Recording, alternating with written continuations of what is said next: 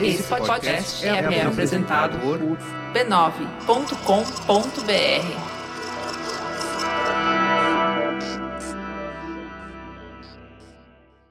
No último episódio, as ações de liberdade que fez o Ceará a primeira província a abolir a escravidão deixou o imperador encurralado.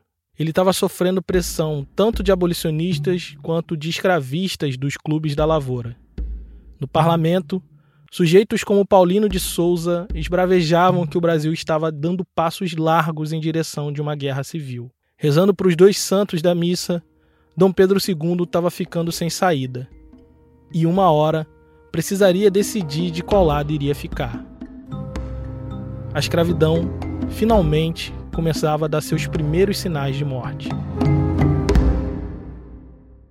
Durante os anos da campanha abolicionista, a capital do império esteve como um barril de pólvora prestes a estourar, mas nunca acontecia.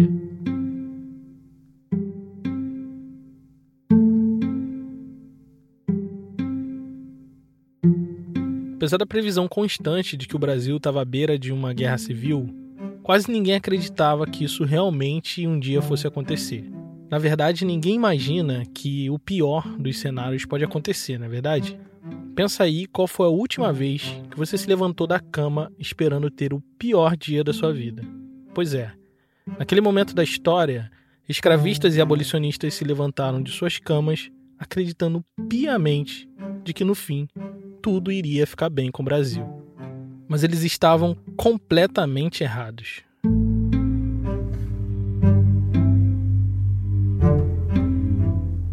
Apenas uma semana depois da libertação do Ceará, o barril finalmente explodiu da pior maneira possível. E o estopim foi o assassinato brutal de um abolicionista negro chamado Apulco de Castro. Proprietário de um pequeno jornal chamado O Corsário, Apulco de Castro fez da escrita mordaz o seu ganha-pão. Era conhecido na cidade por ser um sujeito crítico de tudo e de todos. Mas não era bem assim.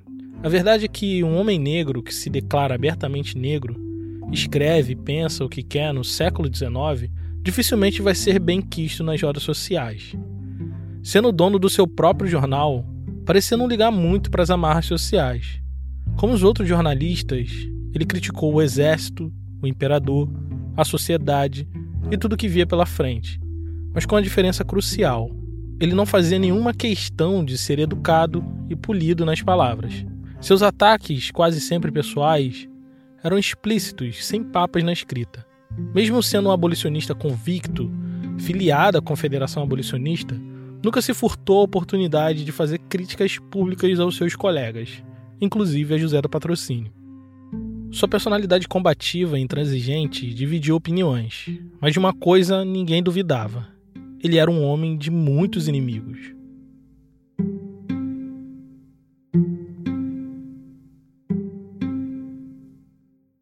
Duas semanas antes do seu assassinato, a gráfica do Corsário foi invadida por homens armados que destruíram todo o maquinário do jornal, impossibilitando sua publicação naquela semana. Essa prática, conhecida como empastelamento, era uma maneira comum de praticar censura prévia a um jornal, sem necessariamente censurar. No dia de sua morte, sentindo que sua vida corria perigo, há pouco foi até a Secretaria de Polícia pedir proteção, pois tinha certeza que estava sendo seguido por um bando de homens armados. Ele estava certo. Do lado de fora, grupos de homens esperavam ele para o acerto de contas. O jornalista saiu da delegacia com escolta armada de um capitão, mas isso não seria o suficiente para livrar ele da morte. O seu destino já estava selado. Quando pisou na rua do Lavradio, 20 homens de roupas civis e barbas postiças atacaram ele com facas e revólver. À luz do dia, ele foi espancado, esfaqueado e baleado na frente do QG de polícia por alguns minutos até ficar ferido de morte. Foram 15 facadas pelas costas, 10 perfurações e 5 cortes, além de um tiro no tórax. Enquanto os assassinos desapareciam no meio da multidão de curiosos que se aproximava, alguns policiais arrastaram o corpo mortalmente ferido de Apulco até o saguão da polícia, onde ele finalmente morreu. Naquela mesma noite e muitas outras que se seguiram, uma multidão de pessoas negras tomou as ruas do centro do Rio, a fim de vingar a morte de Apuco de Castro. Foi um quebra-quebra generalizado promovido por manifestantes que, enquanto destruía a cidade, gritavam Viva a Revolução. A polícia, montada a cavalo e de espada na mão, tentou conter a multidão, mas foi recebida a pedradas. Os dias que se seguiram foram de absoluta desordem e conflito. Dois manifestantes foram vistos tacando fogo em barris e rolando eles pela Rua do Ouvidor, local de compras e socialização de parte da elite urbana carioca. Um grupo tentou incendiar o prédio do Ministério da Justiça, obrigando os ministros de Estado a sair pelos fundos da casa. A grande imprensa acusou o movimento abolicionista de incitar uma revolta negra contra uma sociedade de pessoas pacíficas. Foi uma chuva de editoriais todos os dias daquela semana pedindo para o governo imperial tomar algum tipo de atitude enérgica para manter a ordem social. No fim da semana, a polícia já tinha detido mais de 300 pessoas. Apuco não foi morto por ser um militante abolicionista, e o escravismo não tinha nada a ver com a morte dele. Ele foi morto por ofender um certo oficial do exército, que mobilizou militares disfarçados para dar fim na vida de um homem que falava demais. Mas isso já não importava. A narrativa já estava pronta um abolicionista negro morreu brutalmente assassinado, quando vários outros sofriam ameaças de morte. Isso era um sinal de que o tempo estava fechando e de que o escravismo tinha potencial para reprimir de forma violenta, usando as instituições legais e ilegais para isso. Diante disso tudo, Zé do Patrocínio não deu nenhum passo atrás. Em editorial no Gazeta da Tarde, ele disse que estavam sendo atacados violentamente enquanto agiam dentro da lei e que iriam revidar na bala caso fosse necessário defender as suas vidas e a causa abolicionista. Se o governo continuasse a fazer vista grossa ao uso de violência por escravistas, os abolicionistas largariam as flores para pegarem armas. Meu nome é Tiago André e esse é o História Preta. Você está ouvindo a série O Plano, episódio 6 sonhos reais.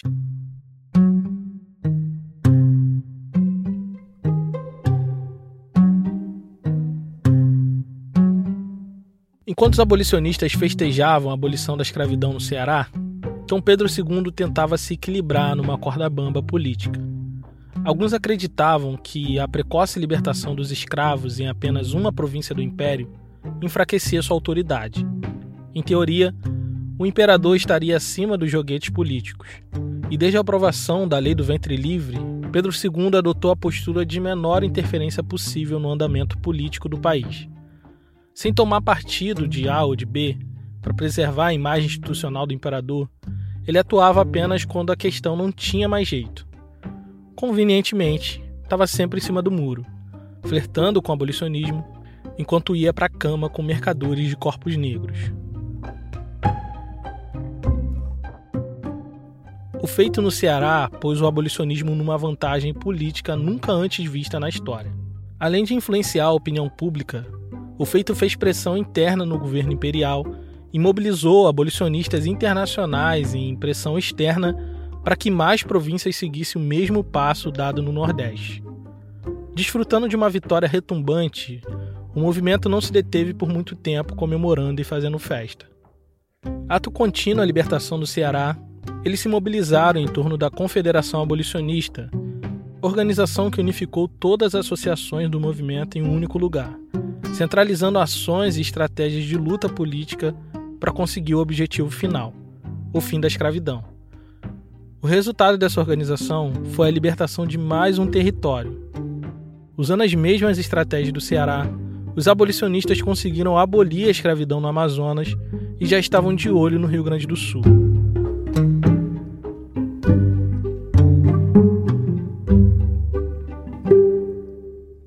Nesse momento de crise política, Dom Pedro II precisava escolher um chefe de gabinete para arrumar a casa, trazendo soluções para a questão insolúvel da escravidão. O problema é que ninguém em sã consciência queria aceitar a tarefa ingrata de formular políticas públicas que agradasse tanto a abolicionistas quanto escravistas. Não nesse momento. O chefe de gabinete era uma figura de extrema importância na política do segundo reinado. Na prática, ele era o representante do poder executivo e tinha funções muito parecidas com as de um presidente nos dias atuais. Ele era o responsável por escolher ministro do governo, indicar presidente da província, que é tipo governador, e, sob a orientação do imperador, apresentar projetos de lei e articular a aprovação deles nas casas legislativas. O chefe de gabinete metia a mão na lama da política partidária para o imperador não precisar se sujar. Até porque, se algo desse errado, a culpa era do chefe de gabinete e não do imperador. Depois de amargar três recusas de assumir o cargo, Dom Pedro II estava disposto a nomear qualquer um que fizesse aceno mínima a questão da escravidão. E aos 49 do segundo tempo, ele achou.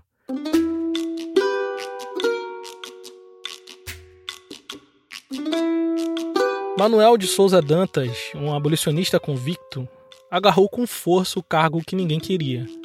Mas ele tinha uma condição: aceitaria a tarefa ingrata se pudesse organizar o seu time ministerial e fazer o governo tratar com maior seriedade a questão da escravidão, levando uma proposta robusta para o Congresso votar e aprovar. Segundo suas próprias palavras, neste assunto não iria nem retroceder, nem parar, nem precipitar. Dantas era um representante do sonho abolicionista no cargo mais poderoso do país. O movimento nunca tinha chegado tão longe. Em seu discurso de posse, prometeu dar uma solução economicamente prudente, mas socialmente efetiva, de maneira que pudesse trazer a ordem e acabar com os excessos. Dantas era um meio de campo entre o manifesto de Rebouças e Patrocínio, que pedia abolição imediata sem indenização, e as demandas escravistas que buscavam uma abolição gradual e demorada. Agindo com cautela, Dantas apresentou um projeto de lei que, dentre muitas reformas econômicas, buscava dar liberdade para os escravizados com mais de 60 anos. Além disso, o projeto embutia as ideias de democracia rural de Rebouças e um novo modelo econômico para o pós-escravidão, baseado em garantia de trabalho com salário mínimo para o ex-escravizado imigração e distribuição de pequenas propriedades rurais. O projeto era modesto, mas no saldo final era mais um duro golpe na instituição da escravidão, que já estava bem enfraquecida. Com o movimento abolicionista nas ruas e Dantas como chefe de gabinete, eles tinham chances reais de acabar com a escravidão em muitos poucos anos. Só tinha um problema: precisavam da aprovação da lei no Congresso. E lá, eles eram minoria. Os conservadores eram a maioria na Câmara, e mais da metade dos liberais eram também escravistas. Dantas pôs um projeto em votação por duas vezes e nas duas vezes ele perdeu. Temendo que o embate no parlamento virasse uma guerra civil, Dom Pedro II dissolveu a Câmara e convocou novas eleições com a esperança de passar o projeto do seu chefe de gabinete e trazer a paz ao seu reinado. Tudo em vão. Dessa vez foi por muito pouco. Por dois votos apenas, o projeto abolicionista foi mais uma vez por água abaixo. Visto como incapaz de resolver os problemas do império, Dantas foi enxotado do governo. E no seu lugar, entrou um sujeito conservador que estava disposto a tudo para salvar o seu mundo em ruínas, inclusive derramar sangue abolicionista. Seu nome era Barão de Cotegipe.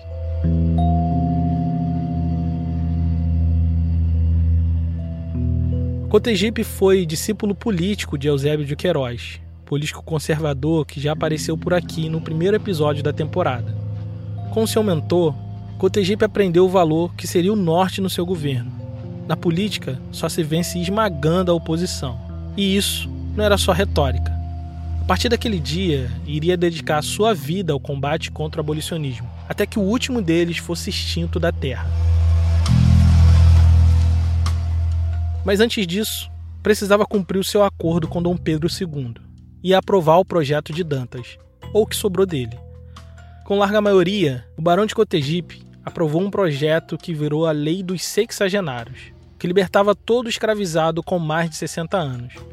Como sabemos, poucos escravizados chegavam nessa idade, e ainda que chegassem, nessa velocidade, a escravidão acabaria só em 1931. Cotegipe cumpriu com seu dever de atrasar a abolição, deu uma solenidade para Dom Pedro II brilhar e agora tinha um caminho livre para cumprir o seu plano fundamental: esmagar o abolicionismo com o poder implacável do Estado. O escravismo perdia popularidade na opinião pública, e se apoiar na força das leis era tudo que restava para o barão proteger o seu mundo que estava prestes a ruir. Com a ajuda de parlamentares como Paulino de Souza, ele aprovou um pacote de medidas que enfraquecia ainda mais a lei dos sexagenários e botava em curso um projeto de repressão política institucionalizada. Inspirado nas leis de repressão dos Estados Unidos, Cotegipe pôs a polícia para caçar escravizados fugitivos em todo o território nacional e instituiu multa e prisão de até dois anos para quem fosse pego incitando fuga ou escondendo escravizados. No Rio de Janeiro, capital do Império, deu a tarefa nas mãos de um chefe de polícia linha dura, conhecido como Rapa Coco. Tinha esse apelido por causa de uma técnica para humilhar escravos fugidos, que consistia em raspar a cabeça e todo o pelo do corpo de seus prisioneiros. Ele era como um animal peçonhento, caçava em silêncio, fazendo patrulhas nas ruas, cafés e invadindo casas usando policiais à paisana, buscando prender abolicionistas em flagrante como ladrões de escravizados. Diante da repressão de Cotegipe, José do Patrocínio, Rebouças e a Confederação Abolicionista decidiu não dar nenhum passo para trás. Mantiveram as conferências teatrais e o plano de libertação de territórios que já tinha abolido a escravidão no Ceará e no Amazonas. Mas o Barão de Cotegipe estava dois passos na frente deles, pronto para dar um golpe de mestre que abafaria o movimento. Mirando enfraquecer as estratégias de patrocínio em André Rebouças, ele aprovou um pacote de medidas que triplicou o preço dos escravizados, tornando inviável a compra de alforrias por meio de doações. Além disso, a libertação de territórios dependia que senhores abrissem mão de seus poucos escravos. Mas agora, ninguém queria libertar um escravizado que poderia ser vendido a peso de ouro. Os abolicionistas resistiram firmes a essa investida e prosseguiram com as conferências nos teatros, denunciando os abusos de Cotegipe e seus planos de repressão. O governo reagiu pressionando os donos de teatro a negarem espaço para os abolicionistas, sob o perigo de receber visitas inesperadas da polícia. Temendo uma escalada de violência, os teatros se recusaram a abrigar os eventos abolicionistas. E os poucos eventos que aconteciam estavam infestados de policiais infiltrados à paisana. Com essas medidas, o Barão de Cotegipe interditou o espaço público, principal palco do abolicionismo de José do Patrocínio. Mas isso faria nascer uma nova forma de militância abolicionista. Agora, sem flores nas mãos.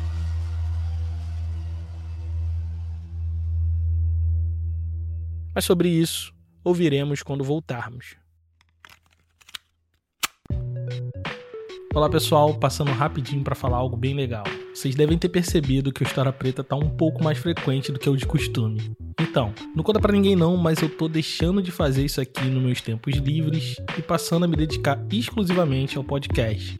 Sim, agora mais do que nunca eu preciso da sua ajuda para manter o História Preta de pé. Então considere ser apoiador desse projeto em apoia.se barra História Preta. Com apenas 10 reais você nos ajuda a manter tudo isso funcionando e recebe uma newsletter a cada episódio, participa do grupo secreto e concorre a livros todo mês. apoia.se barra História Preta. É isso.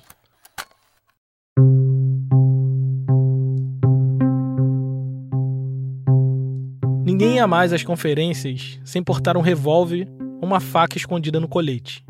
Certa vez, quando o patrocínio ou Vicente de Souza discursava, um policial apaisano tentou interromper gritando palavras de ordem. Mas a multidão logo reagiu expulsando os caras do teatro debaixo de paulada, pedrada e alguns tiros. No começo de tudo, as ações no teatro eram um espaço de família que combinava arte e discurso. Os anos de Cotegipe levou toda a alegria e trouxe um ar sombrio para o movimento. Eles tentaram vencer essa batalha por meio do voto e do parlamento. Expulso das instituições, os abolicionistas agora agiriam contra ela. Fugas coletivas, aquilombamento, assassinato de senhores, incêndio de plantações sempre existiram. Antes de um abolicionista sonhar com a liberdade negra, já existia resistência organizada contra o crime da escravidão. Porém, nesse momento específico da história, houve uma confluência inédita de resistências. Sob a mão pesada do Barão de Cotegipe, os abolicionistas expulsos do espaço público foram empurrados para as ações clandestinas. E os escravizados, percebendo que agora existia uma rede de sustentação, ganharam um incentivo a mais para se rebelar e fugir. Esse encontro de interesse fez a resistência negra ganhar uma estratégia sofisticada de fuga coletiva. O plano era o seguinte: o Ceará e o Amazonas já estava legalmente livre da escravidão. Então todo escravizado que chegasse até lá, vindo de onde fosse, encontrava um respaldo legal para ser livre e recomeçar a vida sem medo de ser preso e reescravizado, como acontecia muito. Só que os abolicionistas precisavam de bolar um jeito de criar uma rota de fuga segura que levaria toda essa gente rumo à terra prometida da liberdade. Para isso, eles precisavam de uma cidade que fosse forte, mas com escravidão fraca, que tivesse uma boa integração de meios de transporte, uma malha ferroviária que ligasse o interior ao litoral e que tivesse um porto para embarcar escravizados nos navios rumo ao Ceará. Mapa aberto na mesa, várias sugestões, só uma cidade atendia todos esses requisitos: Santos. Localizada no litoral de São Paulo, Santos já era referência na luta abolicionista e abrigava um dos maiores refúgios de escravizados da região, o Quilombo do Jabaquara, localizado na Serra do Mar. A essa altura do campeonato, Santos tinha apenas 58 escravizados registrados. Então não foi difícil conseguir a liberdade de todos eles e declarar a cidade um território livre. Agora, Santos, um dos portos mais importantes do Império, se transformou em uma importante rota de fuga para o Ceará.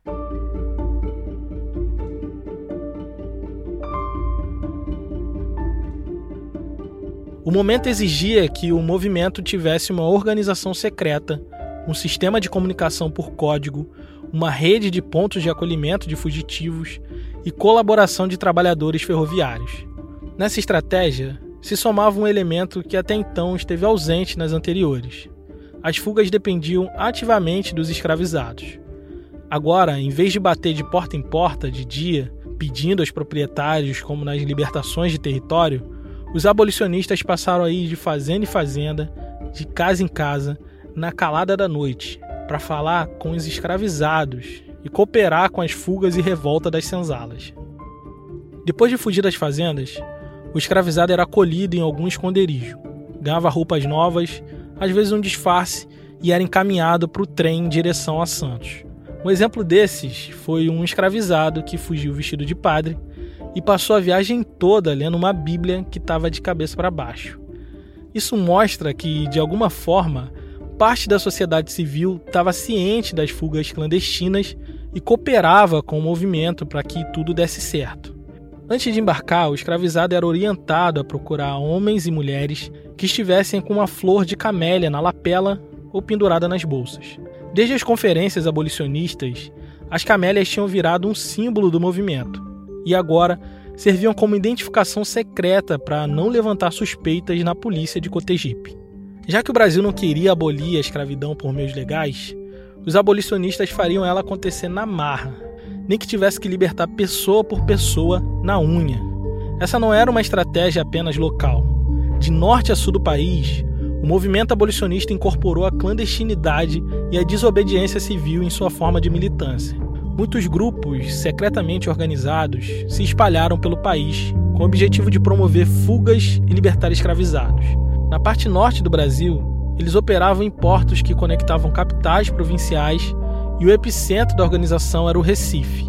Lá, um grupo chamado de Cupins, que tinha esse nome por causa do modo silencioso de roer a escravidão, roubava e escondia escravizados na calada da noite, sempre em missões arriscadas, como foi a vez que deram fuga para uma mulher, passando ela de varanda em varanda até chegar na casa de uma família abolicionista.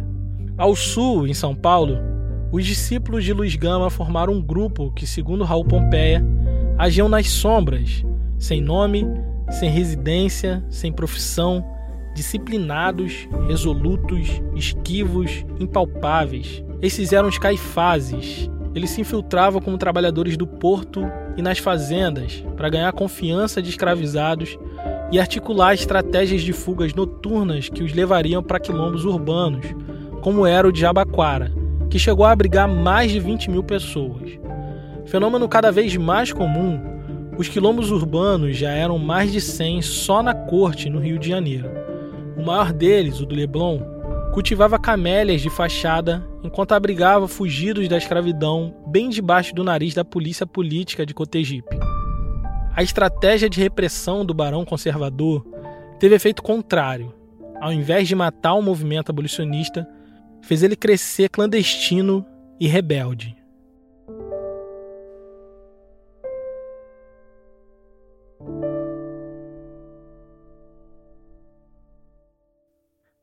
Apenas um ano antes da abolição acontecer, o Brasil era o cabo de guerra generalizado entre diversas forças políticas que não conseguiam o monopólio do poder.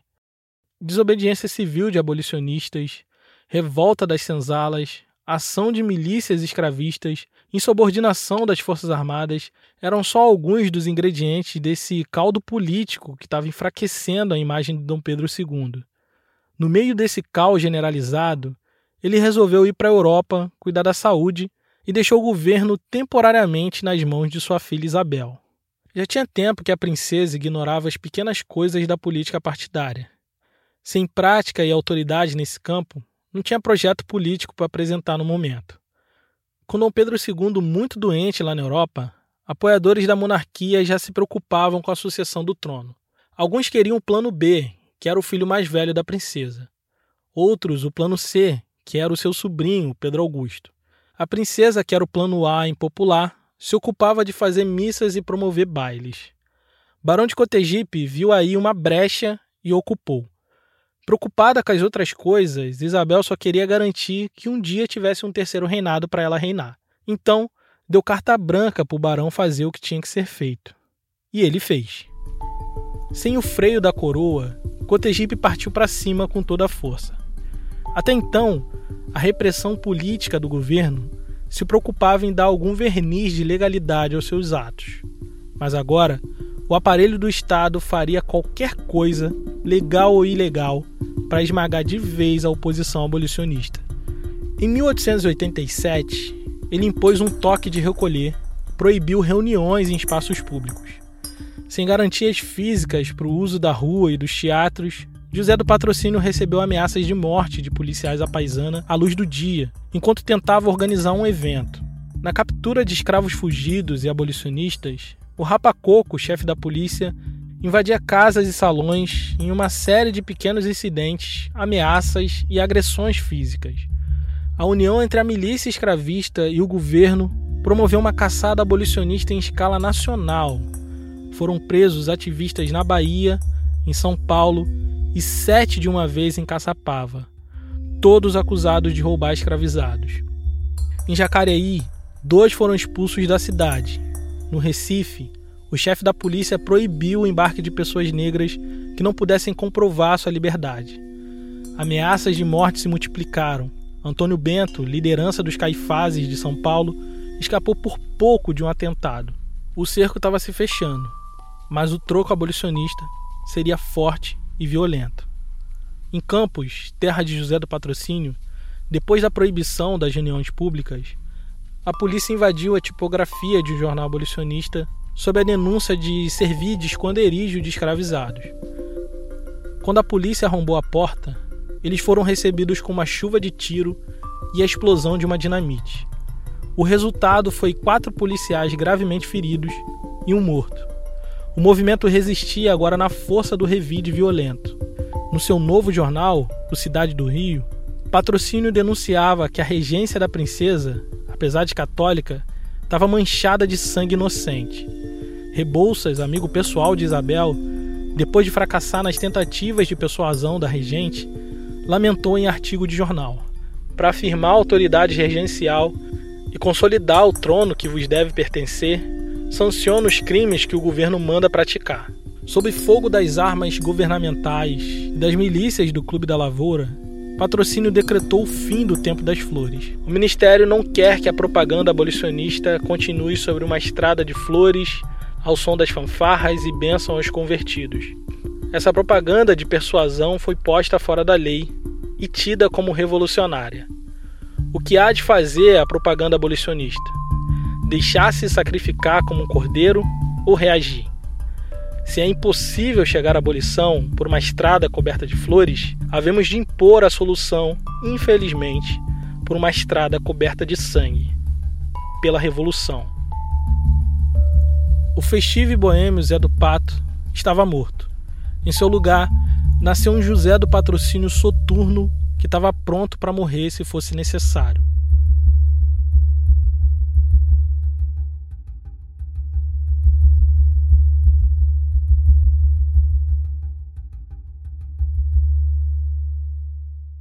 Naquele mês, aconteceu um episódio aterrador em São Paulo.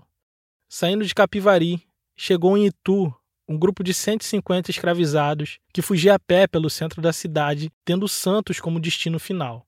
A imprensa paulista e nacional, alarmada por moradores, noticiaram por dias a marcha da multidão negra que atravessava municípios sob o olhar atônito das elites urbanas. Sob a liderança de um homem chamado Pio, eles caminharam durante dias, desafiando a fome e a sede, enquanto carregavam velhos e crianças na esperança de conseguir chegar pelo menos ao quilombo do Jabaquara, em Santos. Cotegipe proibiu o envio de telegramas sobre o assunto para impedir mensagens cifradas dos abolicionistas e enviou o exército para conter a onda negra que atravessava as cidades. No jornal, Patrocínio alertou que os caifazes estavam em estado de alerta. Joaquim Nabuco tentou intervir com seus amigos do exército, mas foi tudo em vão.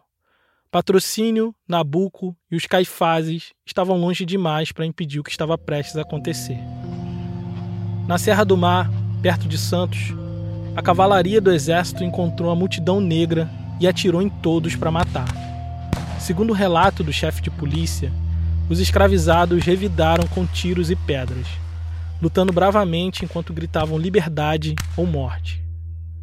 Pio, o líder da fuga, homem negro que sobreviveu ao sequestro, à escravidão, à inanição, à exaustão, acabou morrendo por um tiro de arma. Quinze de seus companheiros foram capturados. Muitos morreram e outros fugiram para a mata. Dos 150 que saíram de Capivari, só 30, muito feridos, chegaram no quilombo. Cotegipe promoveu um verdadeiro massacre que revirou o estômago da sociedade civil. O efeito desse tipo de violência explícita contra escravizados produziu um resultado inesperado.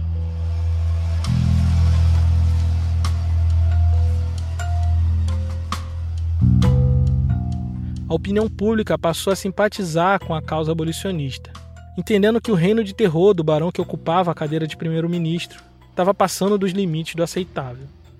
Ninguém gostava de ver milícias armadas arrastando escravizados e torturando abolicionistas à luz do dia. Depois do massacre na Serra do Mar, o exército se recusou a ser capaz dos caprichos sádicos do ministro. Não que isso fosse um problema para eles antes, mas a tropa não via contrapartida de espaço, promoções e salários. Cansou de ser o cachorrinho de Cotegipe. A debandada do exército acabou com a capacidade repressiva do Estado e a escravidão perdia suas armas. Se os proprietários escravistas quisessem manter o um mundo como conheciam, teriam que eles mesmos formar um exército particular e articular uma repressão nacional, correndo o risco de se meterem em uma guerra civil, como nos Estados Unidos. Sem condições de pagar por uma guerra particular e sob ameaça de desorganização da produção, a ordem social escravista se viu pressionada pelas centenas de ações de fugas coletivas e abriu mão da disputa no cabo de guerra político. Era melhor aceitar o processo de abolição e tentar impor suas regras no trabalho livre e brigar por uma gorda indenização. Pelo andar das coisas, o Barão de Cotegipe terminaria primeiro-ministro de um mundo em ruínas. E Isabel seria sua rainha.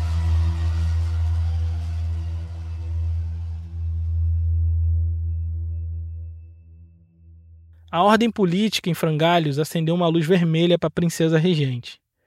Em fevereiro de 1888, apenas três meses antes da futura abolição, Isabel finalmente acordou do seu sono profundo. Sob a influência de Rebouças, seu amigo de longa data, e pressão pública de patrocínio, ela fez dois acenos aos abolicionistas. Fundou um jornalzinho abolicionista para os seus filhos e declarou a libertação da cidade de Petrópolis, na Serra do Rio de Janeiro. Depois disso, não tinha mais como sustentar o barão de Cotegipe como chefe de gabinete.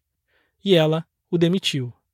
Acabavam os tempos dos tiroteios e as camélias podiam voltar a florescer.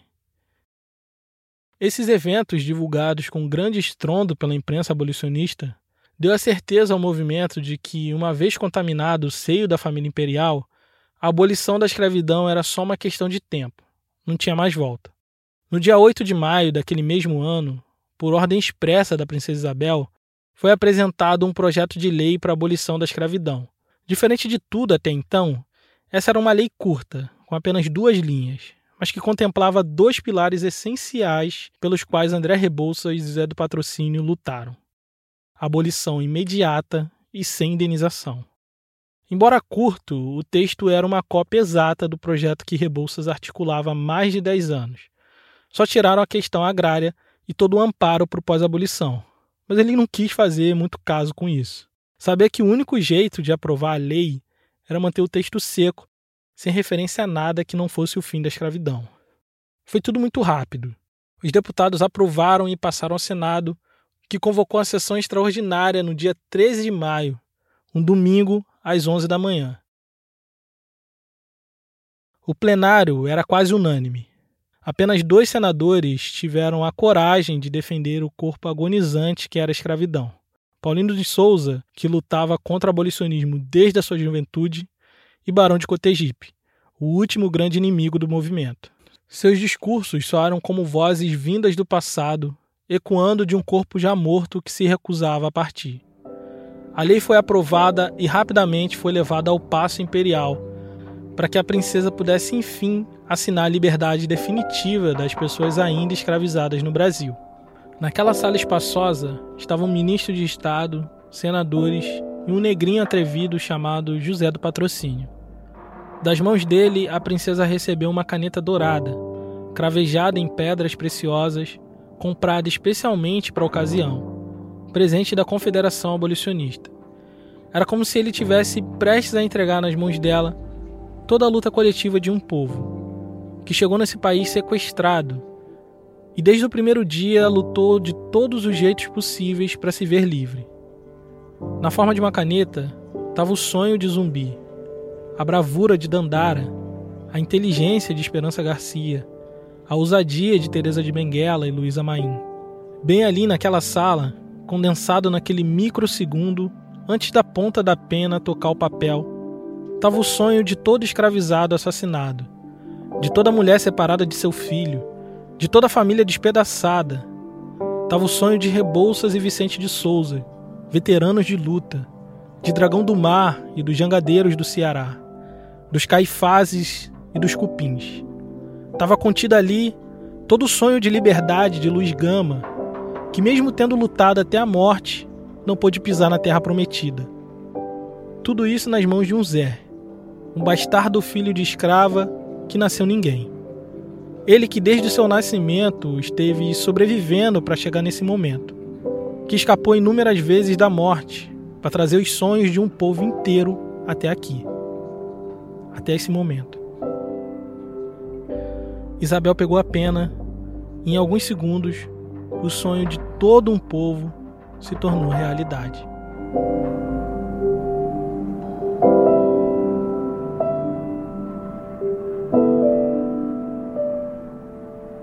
O dia amanhecia e já era 14 de maio. Depois de um dia longo, patrocínio alcoolizado dos festejos voltava para casa acompanhado de um amigo. Depois de um longo silêncio, o sujeito parou e disse: Que belo dia para morrer, patrocínio morrerá em plena apoteose, e tua morte abalará o Brasil e vai se espalhar por todo mundo. Talvez até tu vá para o céu, meu amigo, porque Deus deve estar muito contente contigo. Tua família, com a efervescência que há, ficará salvo de todas as necessidades, talvez milionária. Teus filhos serão adotados pela nação. Teu enterro será um triunfo maior que os triunfos romanos. E teu túmulo será o santo sepulcro do Brasil. Tuas estátuas ornarão as praças públicas e teu nome ficará como um símbolo. Eles chegaram em casa, o patrocínio agradeceu as palavras e foi dormir. Como sabemos, esse amigo estava completamente enganado. Ainda que seus feitos tenham sido extraordinários, patrocínio não fazia ideia de que o Brasil se tornaria especialista em apagar a memória histórica da população negra. Em poucas gerações, todos eles seriam quase completamente esquecidos. Mas sobre isso, vamos falar daqui a três dias, no dia 13 de maio, no último episódio da temporada O Plano, aqui no História Preta. Esse podcast é uma produção História Preta com distribuição da rede B9 de podcasts.